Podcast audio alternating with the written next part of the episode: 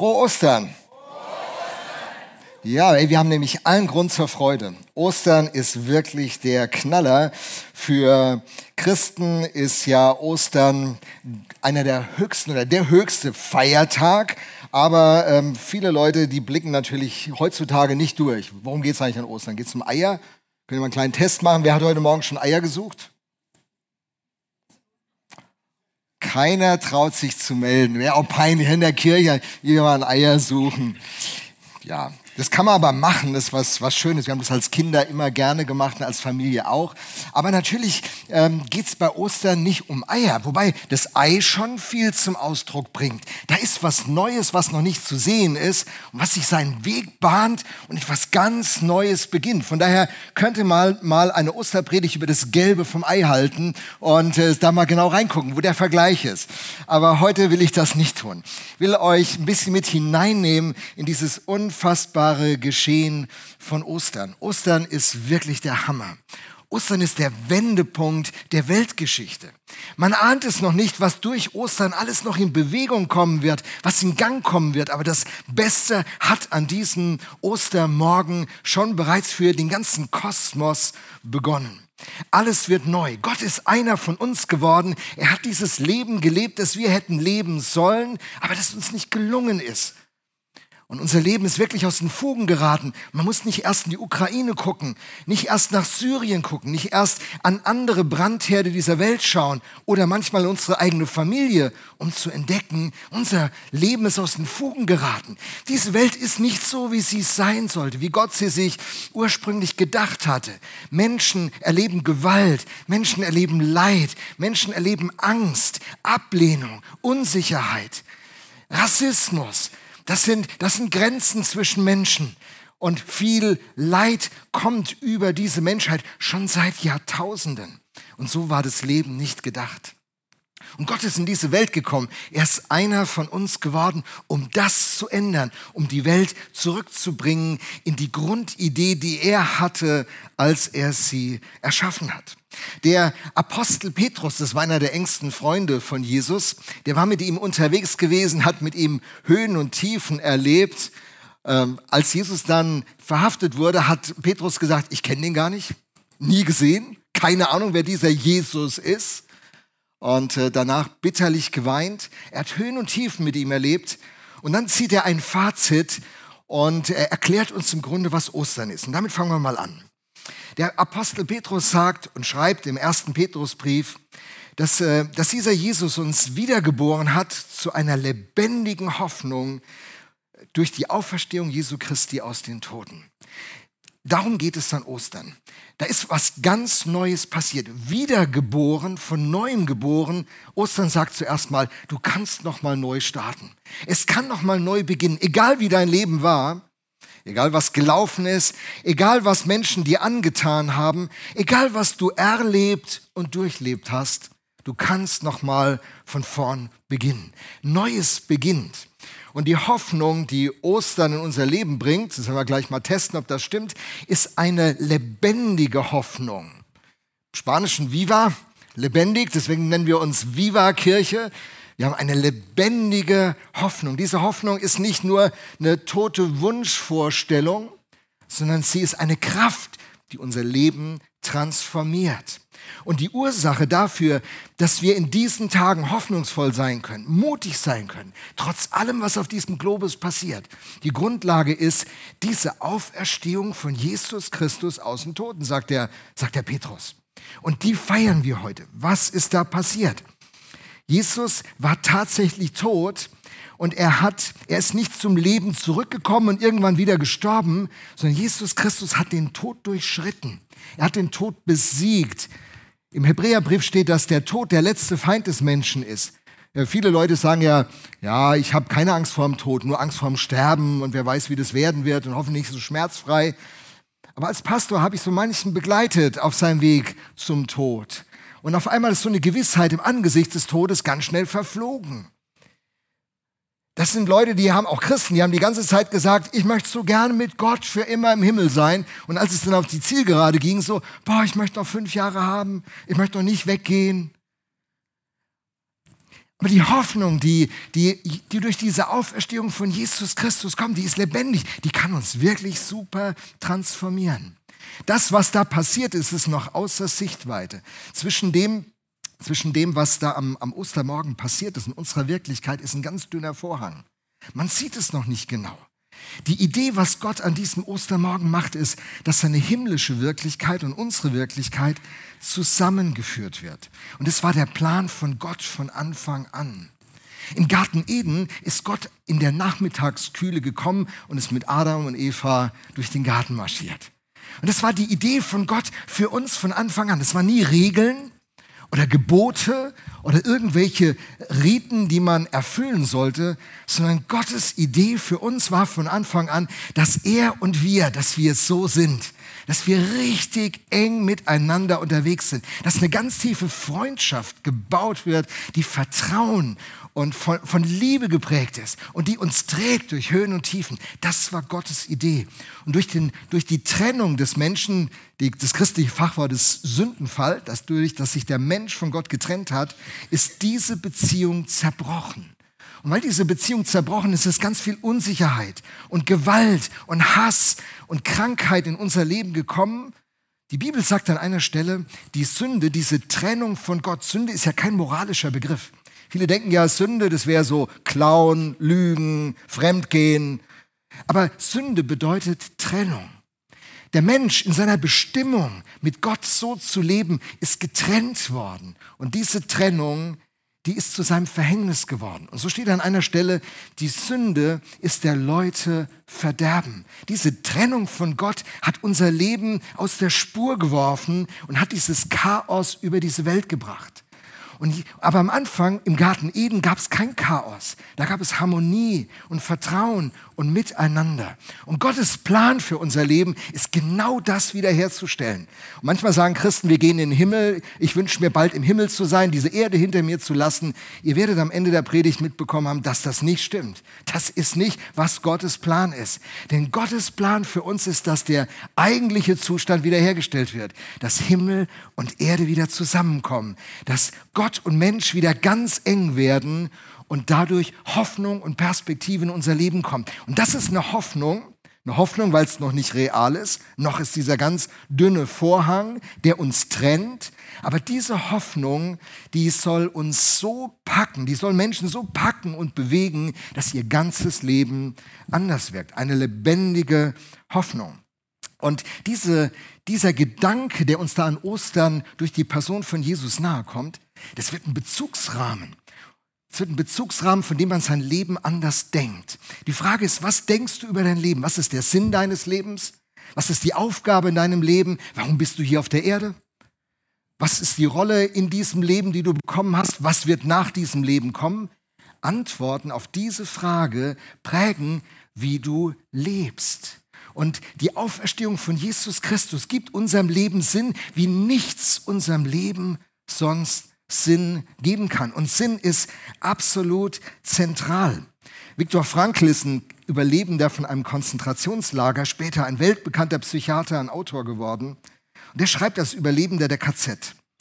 Wer um einen Sinn in seinem Leben weiß, dem verhilft dieses Bewusstsein mehr als alles andere dazu, äußere Schwierigkeiten und innere Beschwerden zu überwinden. Wenn du weißt, warum du hier auf dieser Erde bist, wenn du weißt, was deine Bestimmung ist, wenn du weißt, wohin deine Reise geht, wenn du das weißt, dann kriegst du eine Kraft, eine lebendige Hoffnung, eine Kraft, die dir die Power gibt, Rückschläge, Erfolge, Krankheiten, Leid, Not, Ungerechtigkeit zu ertragen aber eben auch ein, ein Leben in Fülle und in Erfüllung zu leben wie nichts anderes. Du brauchst einen Bezugsrahmen, du brauchst einen Sinn, du brauchst eine Perspektive. Und die Auferstehung gibt dir das. Auferstehung ist der Schlüssel. Denn in der Auferstehung wird auch deutlich, Gott wird am Ende alles wieder gerade rücken. Gott wird am Ende alles klarstellen. Ich weiß nicht, wie es euch geht. Also wenn ich jetzt so in die Kriegsgeschehen schaue, und denke, wie viel Ungerechtigkeit da passiert, Stichwort Kriegsverbrechen, da kommt in mir der Reflex hoch, das muss doch irgendeiner muss doch diese Leute zur Verantwortung ziehen, egal ob die Kriegsverbrechen von der russischen oder der ukrainischen Seite ausgehen. Wenn Kriegsverbrechen passieren, das muss doch irgendwer zur Verantwortung ziehen, oder? Wenn, wenn Kinder missbraucht werden, dann muss doch irgendeiner sagen, du bist, du bist jetzt hier vor ein Gericht gestellt. Es kann, Leute können doch nicht durchkommen. Wenn Leute lügen, wenn Leute betrügen und du vielleicht sogar das Opfer wirst, da hast du doch diesen Reflex in dir, dass du denkst, wieso kommt mein Kollege damit durch? Das darf nicht sein. Tief in uns ist dieses klare Bewusstsein, wenn Unrecht geschieht, das, man darf damit nicht durchkommen. Und die Auferstehung von Jesus sagt, dieser glorreiche Tag wird auch ein Tag des Gerichtes sein. Und Gott wird alles klarstellen, wo du übergangen worden bist, wo du ungerecht behandelt worden bist, wo du, wo du Not und Leid erlebt hast, weil Menschen dich benutzt, missbraucht, was auch immer haben. Gott wird den Tag in seinen Erdkreis schicken, wo er das alles gerade zieht und alles klarstellt. Das ist der Tag, der mit dieser Auferstehung eingeleitet ist. Und jetzt sagen Leute natürlich, hey Lothar, du bist ja, bist ja Pastor, bist seit über 30 Jahren Pastor. Ich meine, Ostern, ganz ehrlich, das musst du ja jetzt so hier erzählen. Ne? Das ist ja dein Job, dafür wirst du ja bezahlt. Weißt du, das ist doch alles eine Vertröstung, was du hier erzählst. Das, äh, wer, wer glaubt es dir denn noch in einer aufgeklärten wissenschaftlichen Gesellschaft? Ich meine, hallo, Auferstehung.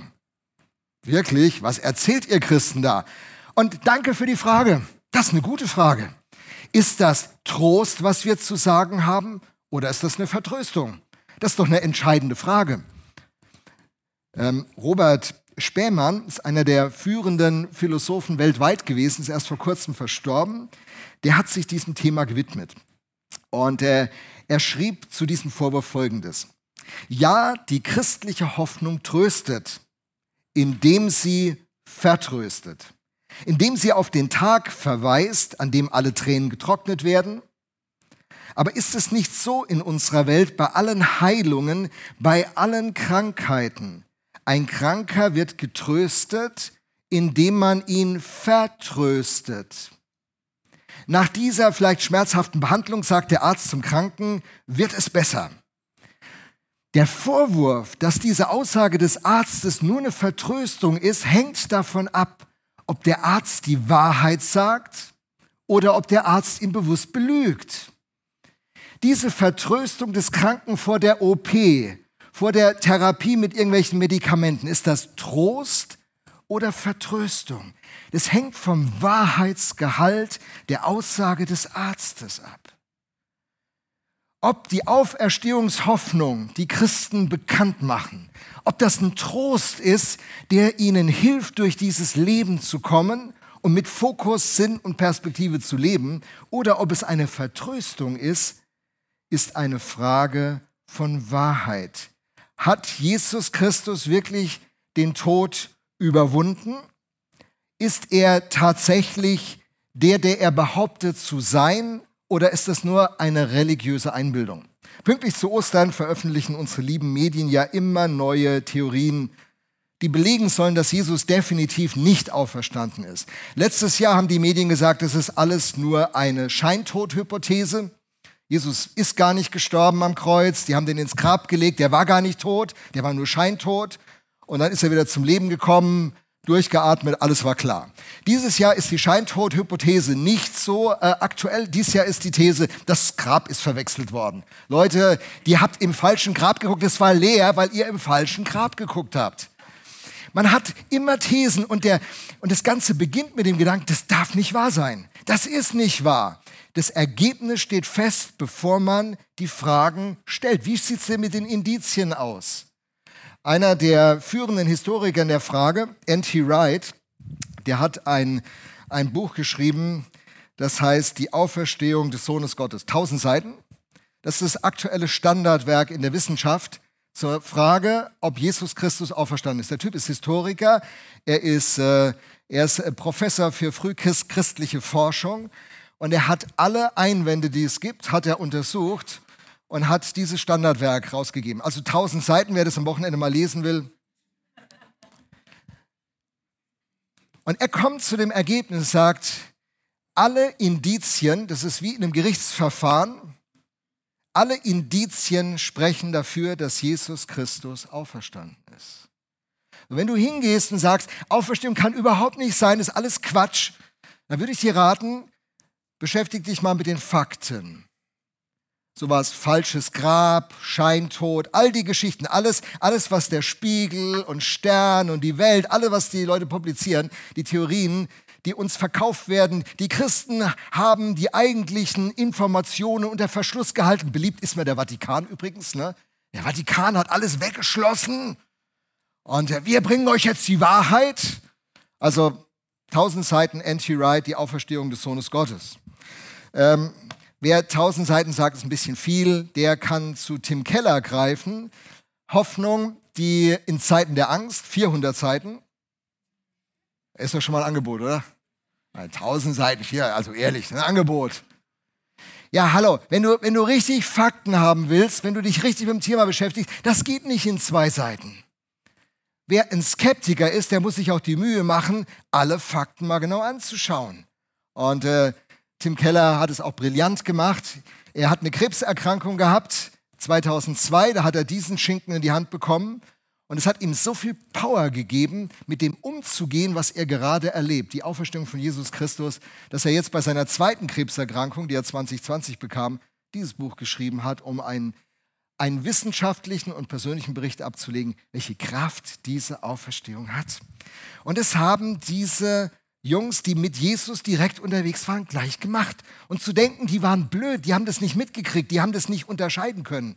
Ist ja hier mal ein Wort von ähm, Paulus aus 1. Korinther 15, Vers 32. Da schreibt der Apostel Paulus, hätte ich mich wohl in Ephesus in Lebensgefahr begeben, wenn ich nicht an die Auferstehung glauben würde?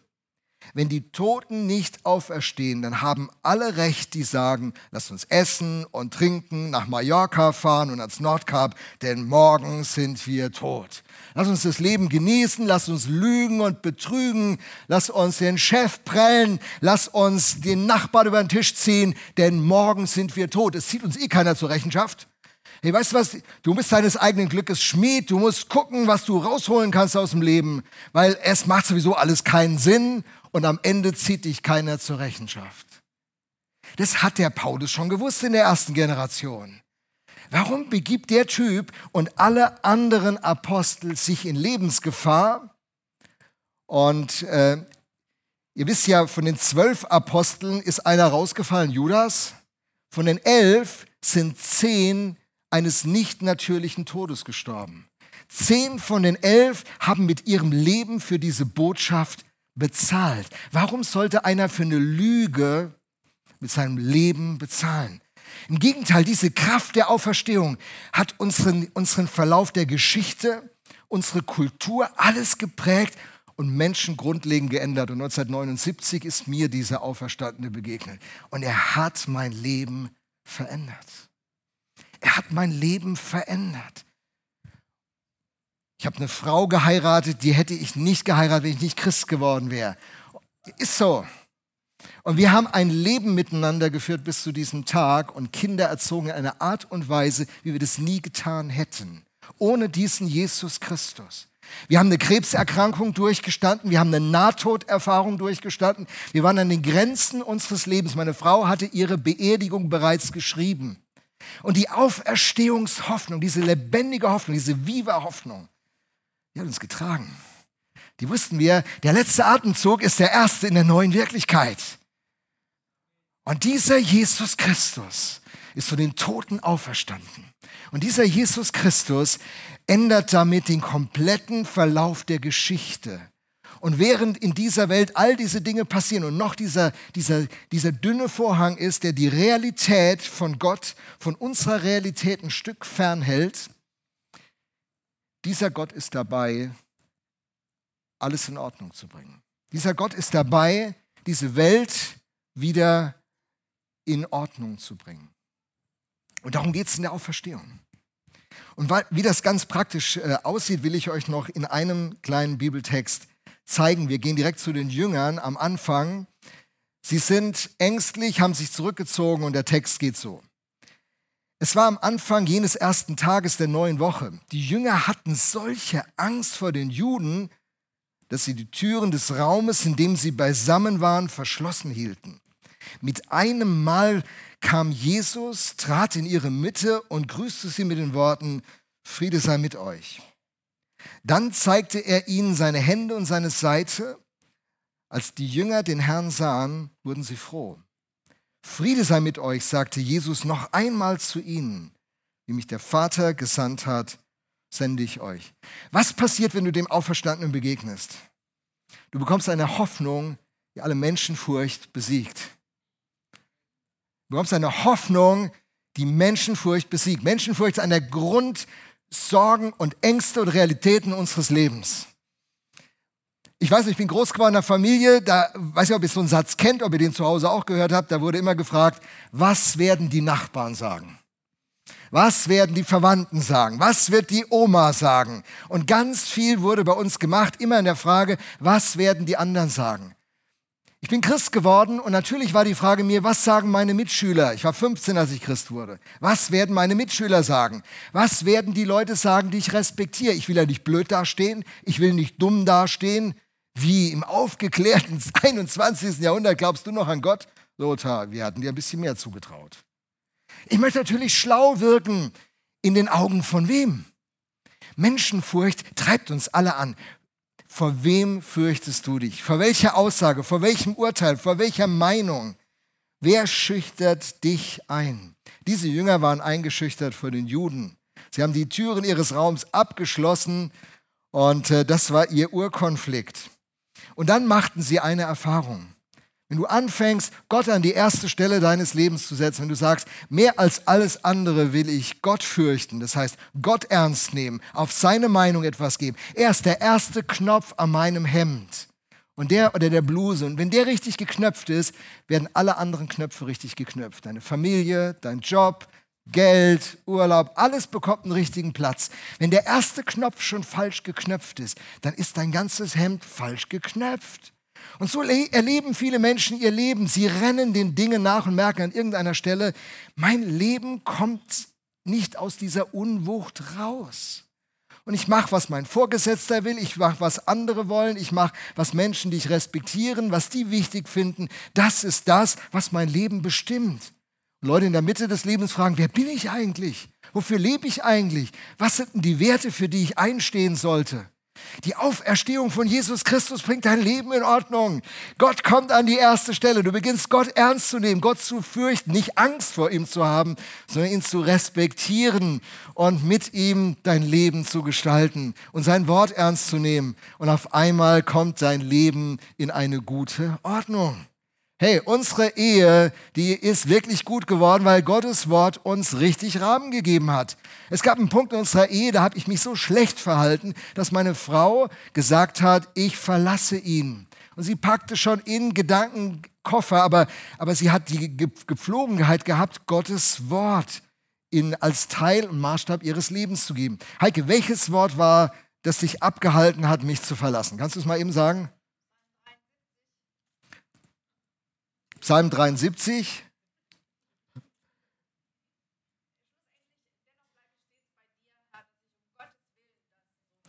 Genau, da hat, hat Heike diesen Psalm 73 gelesen, hat das Ganze durchlebt. Der erste Teil des 73. Psalms ist ein Ringen und dann kommt der Beter zur Einsicht vor Gott und die Dinge kommen wieder in eine richtige Ordnung. Zweiter Teil von Psalm 73. Und dann hat Gott zu meiner Frau geredet, um meinetwillen bleib bei ihm. Das würden viele sagen so, boah, also ich meine, wegen Gott bleibst du bei dem Kerl? Wisst ihr, in dem Moment war das ein ganz blödes Gefühl. Das war eine Entscheidung des Gehorsams, weil ich Gott ernst nehme, Gott fürchte. Das war im, im sechsten oder siebten Jahr unserer Ehe, gell? irgendwie so. Wir sind jetzt ich darf mal als Mann nie falsch sagen. Wir sind dieses Jahr 37 Jahre verheiratet.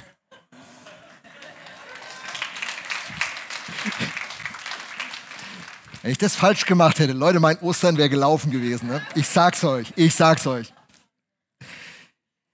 Wir haben 30 Hammerjahre gehabt. Jesus hat uns beigebracht, dass wir uns vergeben, dass wir nicht uns aufgeben, dass wir die größten Fans füreinander werden, dass wir uns unterstützen, dass wir den anderen feiern, dass die Erfolge des anderen unsere Erfolge werden, wie nicht durch Neid und Eifersucht unsere Beziehung zerfressen wird. Jesus hat uns beigebracht, dass die Kinder nicht unsere Götter sind, sondern unsere Kinder mit 21 raus mussten,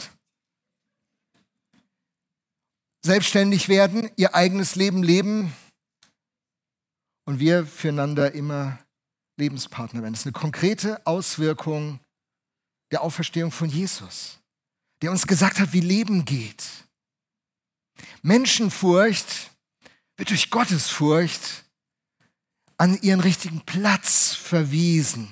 Menschenfurcht kann man nicht besiegen, Menschenfurcht kann man nur ersetzen. Du wirst, du wirst die Frage, was andere über dich denken, du wirst nie mit dieser Frage klarkommen, wenn du nicht die Frage, was denkt Gott an mich, zur ersten Frage deines Lebens machst. Und dann kommen alle anderen an ihren Platz. Hoffnung, die froh macht. Zweite Auswirkung, die wir in diesem Text lesen. Mit einem Mal, so heißt es hier, mit einem Mal kam Jesus, trat in ihre Mitte und grüßte sie mit den Worten, Friede sei mit euch. Dann zeigte er ihnen seine Hände und seine Seite. Als die Jünger den Herrn sahen, wurden sie froh. Wo Jesus Christus auftaucht, werden Menschen froh. Wo, wo Religion auftaucht, nicht unbedingt, auch nicht christliche Religion, aber wo Jesus auftaucht, werden Menschen froh. Das ist die, manche denken ja, was passiert, wenn Gott in mein Leben kommt? Ey, du wirst froh. Gott ordnet dein Leben. Er hat das Beste für dich im Sinn. Seine Geboten sind Hilfen zum Leben. Wenn er da ist, wirst du froh. Manche halten Gott aus ihrem Leben raus in der Angst, der wird mir was nehmen, der will was von mir, was ich ihm gar nicht geben will. Und das ist nur ein Kampf mit diesem Gott. Ich weiß, es gibt ihn, aber ich will ihn auch nicht den Boss sein lassen. Ich will selber Boss meines Lebens sein. Und sie erleben diese Spannung. Wenn Jesus Boss wird, du wirst froh. Wo Jesus, wo Jesus der Captain deines Lebens wird, da wirst du froh. Mit einem Mal wird dir nämlich klar, du bist unendlich wertvoll. Wenn dir Jesus begegnet, guckt er dich an und sagt, hey Alex, bist eine wunderschöne Frau. Du bist so talentiert. Ich habe in Ewigkeit über dich nachgedacht. Und dass es dich gibt, ist mein Gedanke. Und egal, was Menschen über dich sagen, du bist unendlich wertvoll. Ich habe mein Leben für dich gegeben und ich möchte mit dir die Ewigkeit immer zusammen sein. Du bist eine feine Gesellschaft für mich. Ja, und das sagt Jesus zu jedem von uns, Anneliese. Zu jedem von uns, Regina. Wir sind unendlich wertvoll. In der Bibel steht, dass Gott unsere Namen in seine Hand gezeichnet hat. Und ich weiß nicht, wie oft wir die Innenfläche unserer Hand mal angucken im Alltag. Gott sieht uns ständig, hat unseren Namen ständig vor Augen. Du bist unendlich wertvoll, egal was andere über dich gesagt haben, egal was deine Eltern gesagt haben, weiß nicht, ob du das kennst. Mein Vater, das war ein Choleriker und der hat ab und zu, wenn es nicht so ging, hat er geschrien. Ich weiß, sowas kennt ihr wahrscheinlich nicht, aber ich bin so groß geworden, ab und zu gab es einen Schrei. Und dann, wenn er so richtig verärgert war, hat er über mich geschrien, du kannst auch gar nichts. Und das hat meine junge Seele geprägt. 13, 14, 15 Jahre, ich dachte, was kann ich schon? Andere sind eh besser. Andere können die Dinge eh besser wie ich. Wer bin ich schon? Als dieser Auferstandene in mein Leben kam, hat er mir gesagt, dass ich unendlich wertvoll bin. Und das hat er tausende Male wiederholt. Und wisst ihr was? Also auch wenn es in der Kirche nicht so, nicht so üblich ist, das zu sagen, es egal, was ihr über mich denkt bin unendlich wertvoll. Ich bin geliebt, ich bin gewollt. Für mich gibt es einen Platz in diesem Leben. Und wenn ich versage, versage ich, aber ich bin kein Versager. Wenn ich einen Fehler mache, dann mache ich einen Fehler. Ich bin kein Fehler. Ich bin das geliebte Kind von Gott. Die Auferstehung sagt mir, er hat alles für mich investiert. Er hat die Geschichte angefangen und er hat sie zu Ende geschrieben. Und es macht mich froh. Das macht mich stark. Meine Vergangenheit ist geklärt. Meine Zukunft ist geordnet. Und in meiner Gegenwart ist er da. Und dann sagt er zu seinen Jüngern, die da froh werden, Friede sei mit euch. Friede sei mit euch. Und er gibt diesen Frieden und im Alten Testament, der Psalmist, der bringt es dann in diesen Worten zum Ausdruck, was da passiert. Wenn ich nur dich habe, so frage ich nichts nach Himmel und Erde. Psalm 73, der Heike geholfen hat, nicht von mir wegzulaufen. Wenn ich nur dich habe, Hey, wenn, wenn Gott die Mitte deines Lebens ist, muss dein Partner nicht alle deine Wünsche erfüllen. Muss dein Partner nicht dein Gott werden? Muss dein Beruf dir nicht die finale Erfüllung deines Lebens geben? Müssen deine baulichen Träume nicht alle Sehnsüchte deines Herzens stillen? Müssen deine Reisen, die du unternimmst, nicht alle deine Träume erfüllen? Wenn du ihn hast, wenn er die Mitte ist, dann kommt eine, eine Zufriedenheit in dein Leben, dass du den Rest genießen kannst, aber ihn nicht final brauchst, damit du glücklich wirst. Der Mensch ist von Gott geschaffen als Quelle unseres Glücks. Und er sagt hier Shalom. Shalom ist so ein, ein Wort, das hat viele Übersetzungsmöglichkeiten, aber die Hauptübersetzungsmöglichkeit, ich habe das mal aus meinem Bibelprogramm rausgezogen, hier auf der Folie, seht ihr, wie viel Bedeutung das hat, aber im Kern heißt es Heil, Unversehrtheit, Frieden, Wohlbefinden. Wenn Gott in unser Leben kommt, dann möchte er unser Heil. Der Tim Keller schreibt, die Zukunft, in der alles gut sein wird, ist garantiert. Man sagt ja manchmal in diesen Tagen so, alles gut, hey, wie geht's? Alles gut. Aber es stimmt gar nicht. Man will nur kein Gespräch oder den Einblick nicht geben, alles gut. Christen, die sich an diesen Jesus Christus heften, die können sagen, hey, wie geht's dir? Alles gut. Aber du hast ganz schön Schwierigkeiten im Leben. Ja, aber ich bin nicht alleine in meinen Schwierigkeiten. Weißt du, wenn ein technisches Gerät kaputt geht, dann ist es ein Problem. Aber wenn du jemanden hast, der es reparieren kann, kein Problem. Ein Problem ist, wenn du ein Gerät kaufst, wo es keinen gibt, der es dir repariert. Aber wenn du, hey, wenn, wenn in deinem Leben Dinge schieflaufen, so what? Wenn er da ist und wenn er dich unterstützt, wenn er an deiner Seite ist, gemeinsam kriegen wir alles klar. Keller sagt, was du über die Zukunft glaubst, kontrolliert völlig, wie du deine Gegenwart erlebst. Ich weiß nicht, was du über deine Zukunft glaubst. Es gibt keinen Gott. Mit dem, mit dem Tod ist alles aus. Was immer du über deine Zukunft denkst, das lebst du heute in der Gegenwart. Es ist ein Experiment gemacht worden von zwei Frauen. Sie bekamen beide einen 80-Stunden-Job, Knochenarbeit, keinen Urlaub, ein Jahr lang. Experiment. Der ersten Person wurde gesagt, am Ende dieses Jahres kriegst du 15.000 Euro als Lohn. Musst jeden Tag voll arbeiten, 80 Stunden die Woche. Diese Frau kündigte nach drei Monaten dieses Experiment. Einer anderen Frau sagte man, hey, am Ende dieses Jahres, 80 Stunden Knochenarbeit, kein Urlaub, bekommst du 15 Millionen Lohn. Gleiche Arbeit, harte Arbeit, miese Bedingungen. Die erste kündigte nach drei Monaten, die, für die zweite war jeder Tag ein Fest. Weil sie wusste, am Ende kriege ich 15 Millionen. Jeder Tag ein Fest. Was ist deine Perspektive, mit der du lebst? Die Auferstehung von Jesus Christus aus den Toten sagt uns, mit dem Tod ist nicht alles aus. Der Tod wird nur eine Durchgangsstation. Es ist eine Tür geworden seit Ostern. Keiner muss mehr Angst haben vor dem Tod, der sein Vertrauen auf Jesus setzt. Schon in diesem Leben leben wir anders und wir gehen durch eine Tür und haben eine großartige Zukunft. Und diese großartige Zukunft, die zeigt Jesus in dieser Begegnung mit den Jüngern. Da heißt es, mit einem Mal kam Jesus, trat in ihre Mitte und grüßte sie mit den Worten, Friede sei mit euch. Und er zeigte ihnen seine Hände und seine Seite. An Jesus können wir die Zukunft sehen. Wenn du wissen willst, wie sieht denn das Leben aus, wenn ich mich Jesus anvertraue? Bin ich dann ein Geist, der irgendwie durchs Universum schwirrt? Was passiert denn mit meinem Leben? Das Erste, was wir bei ihm sehen können, äh, unsere Zukunft eine physische, eine körperliche Zukunft. Jesus kann Fisch essen, er kann ihnen die Narben zeigen, er kann mit den Jüngern reden.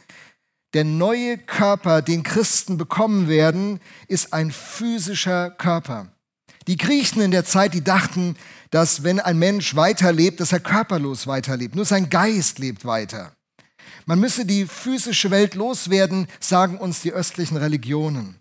Aber die physische Welt ist Gottes Schöpfung.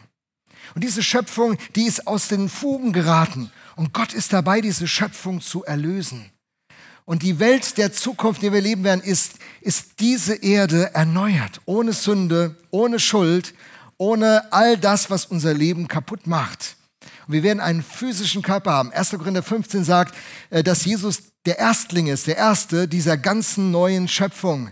Und Jesus hat einen physischen Körper. er kann die Wunden zeigen, er kann Fisch essen, er kann mit den Leuten reden. Wir werden nicht ein komisches Leben führen. Werden wir uns erkennen, fragen viele. Yes, wir werden uns erkennen. Und wir werden miteinander äh, unterwegs sein, werden auf diesem Planeten leben. Und äh, Jesus taucht hier aus und er ist ganz normal. Als die Jünger, ein paar Leute, die in der Bibel sich gut auskennen, wissen die Emmaus-Geschichte. Da gehen zwei Jünger nach Emmaus, eine, ein kleines Dorf in der Nähe von Jerusalem. Und dann gesellt sich Jesus zu ihnen. Und dann geht er mit ihnen und die, die merken es gar nicht, dass es Jesus ist. Es ist so normal. Unser Körper wird so normal sein, dass man, dass man das, wie wir es jetzt wahrnehmen, wahrnehmen kann. Aber gleichzeitig heißt es von Jesus, dass er durch geschlossene Räume geht, dass er Distanzen überwindet und das Geistliche und das Natürliche wird zusammenkommen. Himmel und Erde werden sich begegnen. Und wenn du stirbst, kriegst du einen neuen Körper ohne Diabetes, ohne Krebs, ohne Rücken, ohne Kopfschmerzen, Migräne. Die Kunstfehler, die die Ärzte an dir vollbracht haben, werden aufgelöst sein. Andreas, alle Einschränkungen, sie werden weg sein. Du kriegst einen neuen Körper und wir werden alle wundern und sagen so, das ist ja Andreas. Wahnsinn. So wird es werden. Das ist die Hoffnung der Auferstehung. Jesus Christus kommt zurück in diese Welt und er wird diese Welt in Ordnung bringen und er wird uns mit uns auf diesem Planeten in der Zukunft leben. Er gibt uns eine Hoffnung, die viva ist. Eine Hoffnung, die lebendig ist. Wir haben allen Grund, diese Hoffnung zu haben. Wer auf Jesus Christus vertraut, bekommt ein neues Leben. Er wird wiedergeboren zu einer lebendigen Hoffnung. Und diese Hoffnung ist so stark, dass sie unser Heute verändert und uns zu Menschen macht, die heute schon anders leben. Das macht uns manchmal fremd in dieser Welt. Christen wirken manchmal fremd in dieser Welt, weil in ihnen die Zukunft schon lebt. Gott bringt alles wieder in Ordnung, was aus den Fugen geraten ist. Und dieser Jesus Christus wird zur Mitte unseres Lebens, wenn wir ihm vertrauen. Dieser Jesus ordnet unsere Vergangenheit. Alles, was schiefgegangen ist in deinem Leben, wird durch ihn geordnet. Jesus ordnet deine Gegenwart. Wenn du ihm dein Leben anvertraust, lebst du heute anders. Und Jesus Christus gibt dir eine andere Zukunft für Zeit und Ewigkeit. Deswegen singen Christen, ich weiß, dass mein Erlöser lebt. Ich weiß, dass ich eine andere Zukunft habe. Und das möchten wir heute an Ostern hier sagen. Du kannst eine andere Zukunft haben. Jesus hat den Tod besiegt. Und egal was kommt, in ihm ist auch dein Tod besiegt, wenn du ihm vertraust.